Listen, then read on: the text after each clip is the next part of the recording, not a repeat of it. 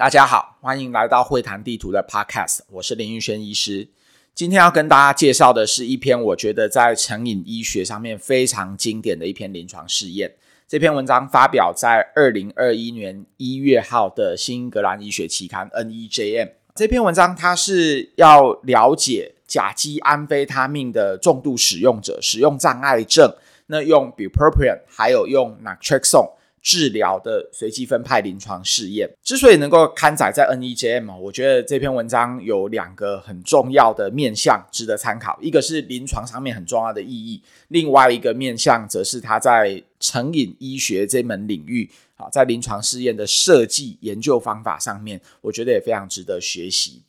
那我们做一点背景知识的介绍。Naltrexone 还有 bupropion，它分别是两个在成瘾医学上面都会应用到的药物啊。那 Naltrexone 它是呃鸦片类受体这个 mu receptor 的一个 antagonist 的一个拮抗剂哈，在戒酒的治疗上面，它其实是戒酒，美国 FDA 有核准哈，可以治疗啊酒精啊成瘾的一种药物啊。之所以是一个鸦片类受体，我们就可想而知，因为鸦片类。的受体可以让我们带来心快、好成瘾这样的一个感觉，所以它是作用在 mu receptor 的一个 antagonist，就可以阻止我们的 craving 这种渴求、很想要啊这个成瘾的啊症状，所以它是一个用来核准。可以治疗戒酒的药物，那是不是能够类推治疗甲基安非他命的成瘾呢？好，这这篇文章就有有一些探讨。另外一种药物叫做 bupropion，哈，bupropion 是一个经典的一个抗忧郁剂。那它的抗忧郁的效果，我们通常会把它分类叫做 NDRI。N 是指 norepinephrine，哈，D 是指 dopamine，哈，就是它作用在正肾上腺素还有在多巴胺的系统，哈，本来是治疗抗忧郁，呃，作为抗忧郁药。它在成瘾医学也是有它的一席之地哈，很多人可能就知道它有另外一个商品名哈，这 Zyban 它是用来治疗啊烟瘾的，好，所以就是说对尼古丁的成瘾好，它也是一个治疗的药物。Naltrexone、bupropion，如果大家想要对这两个药物啊有更多的一些了解，可以看我们探索大脑的会谈地图的第十一章成瘾医学关于戒烟还有戒酒的那个章节哈，就分别有提到 bupropion 和 Naltrexone 哈这两种药物。Bupropion 和 naltrexone 为什么可能也可以拿来治疗甲基安非他命呢？其实这是一个不得已的方法哈，因为呃这篇文章它在它的研究动机里面就有提到，就是说呃甲基安非他命的成瘾哈，几乎现在没有任何的药物可以有实证的研究证实说它可以用来啊治疗甲基安非他命的成瘾，所以我觉得这也是啊这篇文章它临床重要性之所在。这篇文章它的研究设计啊蛮有趣的，它是做。两个阶段的临床试验，第一个阶段呢，他们就是治疗组还有对照组。对照组就是用安慰剂，那治疗组它的治疗的方法是服用每天服用这个 bupropion 四百五十毫克。其实我们一般 bupropion 它一颗可能是一百五十毫克哈，治疗忧郁症的时候可能用一颗两颗，也就是说一百五到三百毫克好就可以了。戒烟的治疗我们一般会用到三百毫克，所以四百五十毫克是稍微再高一点点的剂量。另外，它除了每天服用 bupropion，还会啊用注射的方式哈，是注射长效型的 naltrexone。那我们知道说在，呃戒酒的治疗，naltrexone 一般是用那种服用的啦。好，那在这里面它的设计研究设计就是用诶每三周打一次，好，那一针是三百八十 milligram 好的 naltrexone 治疗的方式。所以呃，它的研究设计就是治疗组是每天服用四百五十毫克的 bupropion，还有每三周打一次三百八十毫克的 naltrexone。那它的疗程是用六个礼拜作为一个观察期。在第一阶段的时候呢，他们是一比三的比例，更精准一点来讲是零点二六比零点七四的比例。零点二六就是一的比例呢，它是接受治疗；三的比例呢，它是服用安慰剂。好，那安慰剂看起来它是有吃的安慰剂，也有打的安慰剂。就是说，呃，在随机分派的时候，你不知道说你啊、打。打的那个 naltrexone 是安慰剂的针，还是吃的那个是安慰剂的药？哈，就是一个一比三的比例。哈，这个一比三的三不是排列组合哦，不是说呃有的是吃真的药，然后打假的安慰剂，而是呃每个人他都是吃的都是安慰剂，然后打的也是安慰剂。好，这样子一个一比三的比例。然后过了六个礼拜之后呢，打安慰剂的这一些人里面。他们没有反应的，也就是说没有安慰剂效应的，再按照一比一的方式来去分组。好，呃，蛮有趣的哈，就是说为为什么一开始他要呃少数的人给他真实的治疗方式，然后可能百分之呃七十。四的人，哈，就是这个一比三的这个比例，他是接受安慰剂呢。嗯，其实我们知道，在精神医疗上面，哈，很多呃这个治疗的方式，它的安慰剂效应都是很强的，好像是呃过去有很多经典的大型的临床试验都显示说，呃，像抗忧郁药啊，哈，抗忧郁药你在治疗临床试验的过程中，可能有百分之三十的人他。对这个假的抗忧郁药，就对安慰剂，它都有呃有一些反应，好，所以我想是基于这样的一个原因，然后在这篇文章里面，他也有写到哈，就是说他为了要排除一些可能容易受到暗示的人，哈，所以他们先分第一个阶段，哈，第一个阶段就是呃有一些人他们是接受治疗的，好，然后百分之七十四的人他其实是接受安慰剂的，哈，然后再从这些接受安慰剂治疗里面。没有反应的人，也就是他他可能比较不会受到暗示的人，再去做一比一的分组，就是治疗组和对照组。我们从这个流程里面就知道说，他其实第一阶段和第二阶段的设计，哈，呃，我们一般是实验组、对照组是一比一，为什么他在第二阶段才去跟你做一比一？就是他要删除一些这个可能对啊、安慰剂有呃，就是比较有有暗示性的人，哈，那分成这两个阶段，好，来来做呃分析。那其实蛮有趣的是，最后它的结果是第一阶段和第二阶段它的那个反应率是很相似的，好，所以呃，它本来的设计如果就是从一比一的话，可能结果哈也会差不多，好，但是我觉得它在实验设计上面非常的严谨，而且有考量到精神医学或成瘾医学啊上面的呃这个。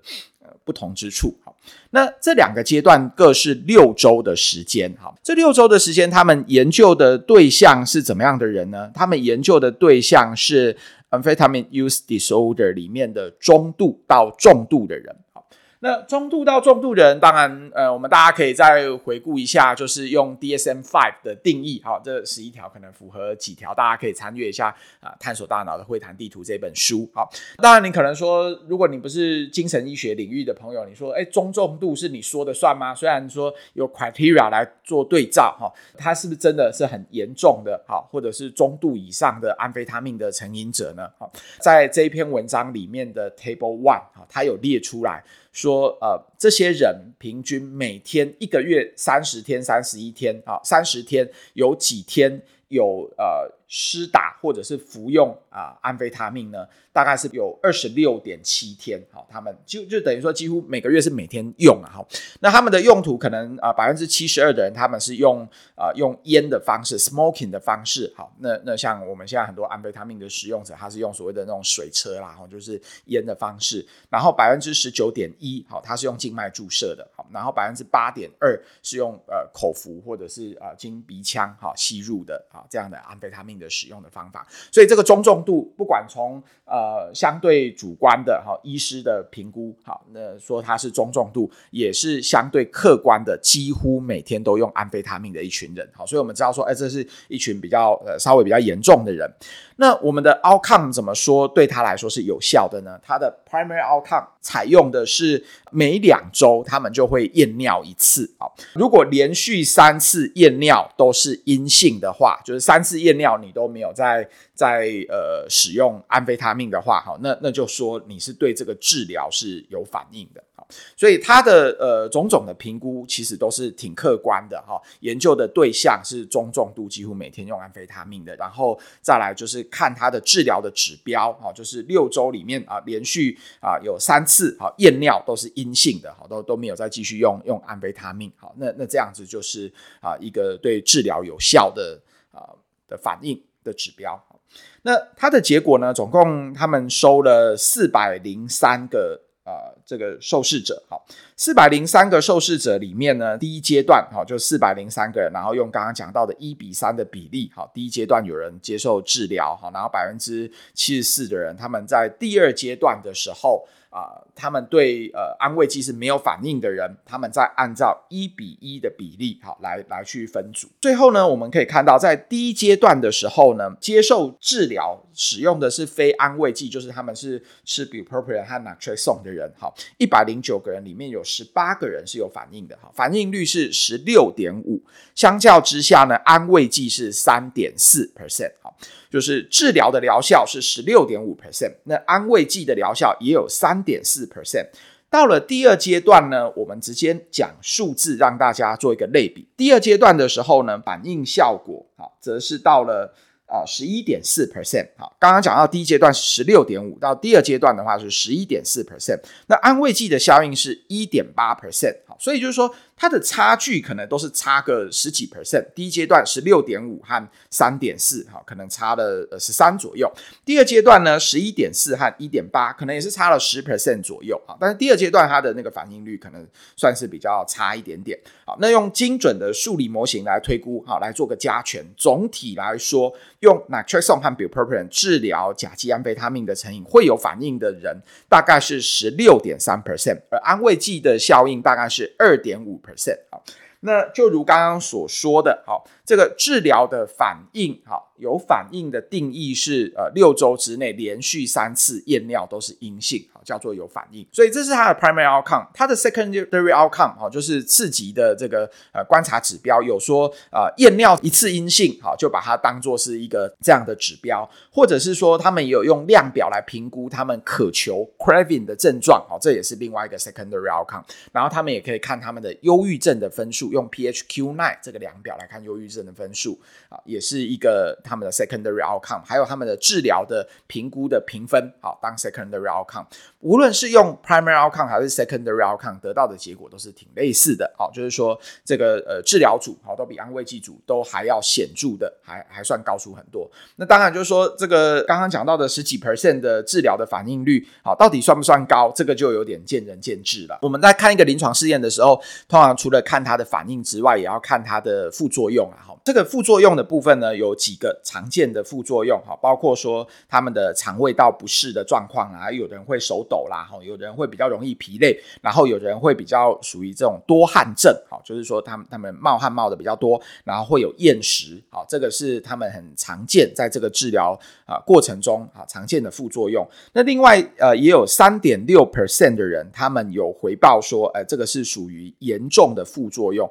，serious adverse event，好，就是 SAE，好，就是可能会。需要到啊、住院好留院观察的一些啊、重要的副作用，好像是啊、这个癫痫发作啊，这这个就是一个比较啊、他们通报严重的副作用的反应。总而言之，在这一篇文章里面，他告诉你的结论就是啊、重度、中度的安非他命甲基安非他命的成瘾者。他们使用 bupropion 和 naltrexone 的治疗，好，在这整个十二周的临床试验，第一阶段六周，第二阶段六周下来，总体来说，他们加权的疗效是十三点六 percent，然后安慰剂的疗效大概也有二点五 percent。那当然，这个你觉得它的治疗的效果是高是低呢？是三点六 percent 是高是低呢？这个就有点诶见仁见智，好，留待后人来来做更多的一些讨论。呃，关于这篇文章，我想要再补充一些呃，里面的细节，第一个就是说，我觉得他把这两种药物哈，都把它发挥到它的药理学上面的很很多好的效果哈，然后在安非他命这可能是。呃，几乎我们目前没有什么呃药物可以治疗的成瘾的一个疾病上面，像是呃 naltrexone 好，它可能是作用在我们的 mu receptor，在这个研究里面，可想而知，它可能是用来去对抗呃对于安非他命的 craving 哈这种渴求的症状。NDRI 的这个 bupropion 呢，好，我想它可能其实呃在先前的学理上面也有说哈，其实有有一些少数的研究说，呃用 bupropion 在治疗呃甲基安非他命的时候，可以去缓解安非他命在戒断的时候那种诶不悦哈 dysphoria 这种的一些戒断的症状，这个是在 NEJM 这篇里面的介绍有提到的，所以这个都是有有所依据的哈。用 Naltrexone 可能是要治疗它的 craving，那 Bupropion 可能是呃用来去防止哈它的一些戒断带来的呃一些情绪上面的不悦的一个感觉。所以这个是可以帮我们在啊复习啊成瘾医学的啊一些相关的知识和内容。在这篇文章里面，他提到的治疗的反应，那我我觉得他都是非常小心、非常严谨的，把用验尿三次阴性来当做 primary outcome 哈，把它摆在最重要的一个位置。那其实我们在成瘾的评估，有时候我我们呃除了看它有没有用之外，我们也会看它的一些 craving 的程度啦，哈，或者是治疗的效果啊，或者是附带的。它的一些呃忧郁的程度啊，这些东西他们就是把它摆在 secondary outcome，然后也做了、呃、非常公平的一些分析。在一个新治疗出来的时候，有时候我们同时不只会看它的疗效，也会看它的呃副作用。它的副作用的部分哦，他们其实也花了很多的篇幅来做一些呃。就是说明好，像其实我们知道说一个呃药物试验或者是在临床上面，我们通报副作用其实有一个原则哈，就是说我们通常都是从宽认定哦，就是说呃你不会去追究他讲说呃我我有我有这个多汗症啊哈，或者是说呃我我有这个肠胃不适的症状哈。那肠胃不适的症状，到底这件事情是成瘾的本身造成的，还是说在治疗的过程所产生的副作用？我们一般来说都会、呃、比较给它从宽认定，就是有我就先通报，然后因果的关系再慢慢认定。所以我们在读药物临床试验或者是药物访单的时候，他讲到的副作用或常见副作用啊、有时候我们要知道说，它这个数字可能比实际上你有认定因果关系的数字是还要高一些的，特别是在严重。副作用哈，serious adverse event 里面哈，他在这篇文章里面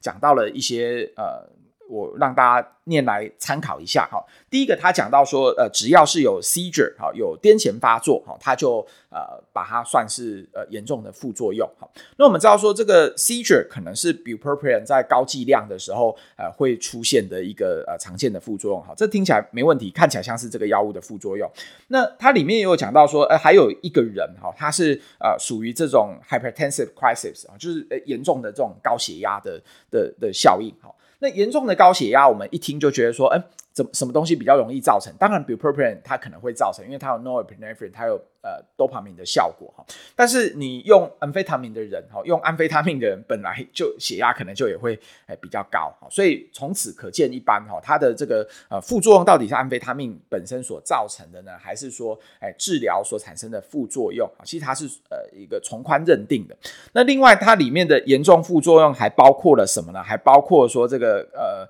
Chlamydia 的感染，还有 neurosyphilis 神经性梅毒，还有甚至像 psychosis 的症状，还有像它有这个急性盲肠炎，好，它也都把它算在呃严重的副作用里面。那我们知道说它的感染的症状啊，好像 neurosyphilis 啊，或者是 Chlamydia，诶，有没有可能是他们有的人是用注射的啦，好，共用针头啦，还是什么之类的去感染到？还是说严重的这个盲肠炎是不是本来这些人他们的免疫力就不好而而引起的？好，所以呃我们在读这个药物临床试验的时候。要特别注意的是，他通常讲到到的这个呃副作用的反应哈，都是啊属于比较从宽认定的一些部分哈。那呃这篇研究为什么很重要呢？哈，因为这篇研究它其实是没有任何的啊 pharmaceutical 哈药厂在后面做 sponsor 的，它的 sponsorship 写得非常的清楚哈，就是两个地方，一个是美国的药物滥用研究所哈，就是那个 NIDA 哈，那另外一个则是一个呃在纽约的叫。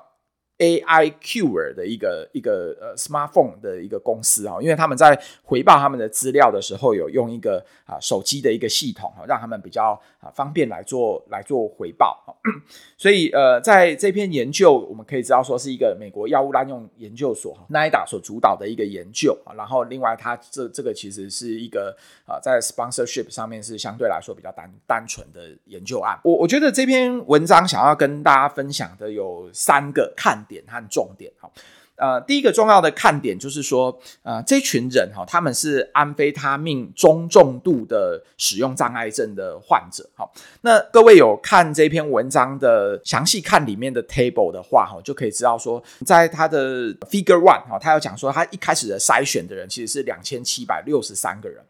然后最后进入第一阶段的是四百零三个。我们知道说甲基安非他命其实大概是东亚地区流行的一个呃这种 substance 啊，那在欧美的国家，相当于安非他命地位的是这个 cocaine 哈，古柯碱哈。所以，呃，他们美国其实也蛮注意到，就是说，不知道为什么欧美国家现在安非他命呃使用甲基安非他命的使用者越来越多，所以他们做这样的一个临床试验。那如果你知道这样的一个脉络，就可以了解说，呃，其实，在欧美安非他命相对没有那么盛行，他们 screen 了那么多人，而而且是动用 NIDA 的力量哦，在美国全美国各地好做这样的一个收案，所以几乎是能够找到的甲基安非他命的呃中重度的使用者，可能都已经被纳入这个研究。所以我觉得这是这个研究啊、非常珍贵，而且能够上 NEJM 的一个呃很重要的一个理由。好，通常觉得能够上 NEJM 的精神科研究，就告诉非精神医疗从业的朋友们，好，就是这篇文章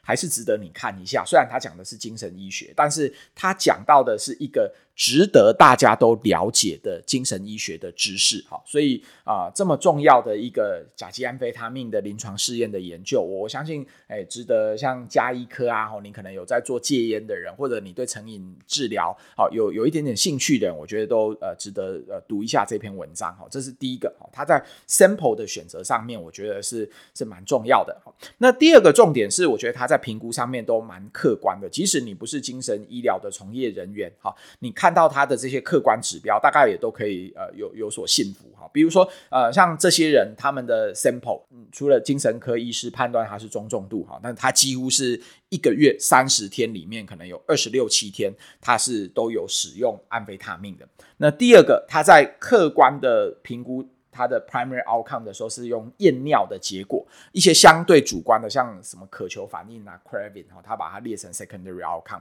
第三呢，它它在呃这个治疗上面，我觉得也有它很精巧的地方，就是通常我们 naltrexone 和 bupropion 可能都是用口服的，那但是它在这个研究里面，它 naltrexone 是、呃、三个礼拜打一针，哦，那就是反正一个阶段就是六个礼拜，哦，那就打两次，哦，你说诶，他可能不一定有每天口服，但是他至少呃有打那个长效针。而且 naltrexone 可能呃相对来说还是比较重要的一一个一个药物这样子哈，治疗它的 craving 的药物哈，所以从种种的研究的设计，从它的 outcome，从它的呃治疗哈，还有从它的 sample 的选择，我觉得都是很客观的指标。你不是精神医疗从业人员，你看了你也都觉得诶可以信服哈。这是我觉得呃这篇的第二个看点。这篇的第三个看点，我觉得是研究设计好。研究设计我真的是非常非常的佩服好，就是它为什么分成 stage one 和 stage two，原因是因为这种精神医疗成瘾治疗上面，我们经常会见到的就是，呃，它可能会有一些安慰剂的效应。那为了就是要排除安慰剂效应，